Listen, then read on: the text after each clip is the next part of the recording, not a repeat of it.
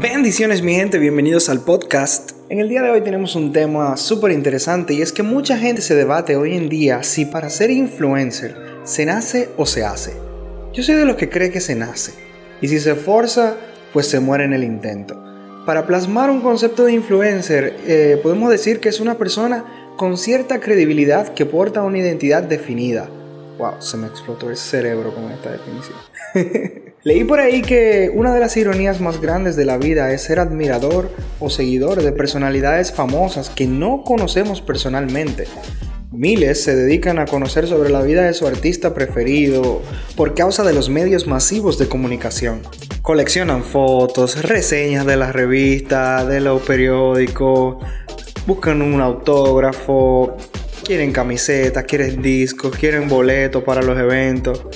Y en la era digital e informática, las plataformas sociales nos permiten verlos y sentirlos incluso un poquito más cerca, ya sea en la pantalla de la televisión, ya sea en una computadora, en una tablet, en un smartphone, lo que sea. Los llamados fans o seguidores en la mayoría de los casos, bueno, pues tienden a comer, vestir, hablar, actuar, reaccionar y leen en todo sobre ellos. Y esto me acuerda realmente al pasaje donde Pedro, siendo presionado por la multitud, en un momento le dicen, men, pero es que tú hasta hablas como él.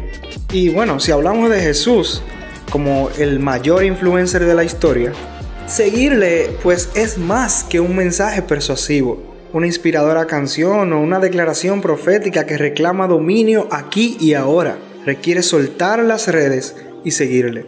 Para un millennial o un joven de la generación Z, si no se contextualiza este versículo se puede volver loco porque hablarle a una persona de seguir dejando las redes puede parecerle absurdo.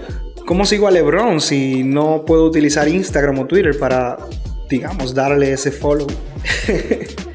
y bueno, Jesús después de ser bautizado fue llevado por el Espíritu Santo al desierto donde fue probado y salió victorioso, y posteriormente el Señor inicia su ministerio haciendo un llamado a quienes Él había escogido diciéndoles, venid en pos de mí, y os haré pescadores de hombres, como dice en Mateo 4:19. Los llamó a cada uno de ellos, dejando sus ocupaciones, le siguieron. Todos ellos fueron instruidos por Jesús. En su caminar con Cristo vieron milagros asombrosos.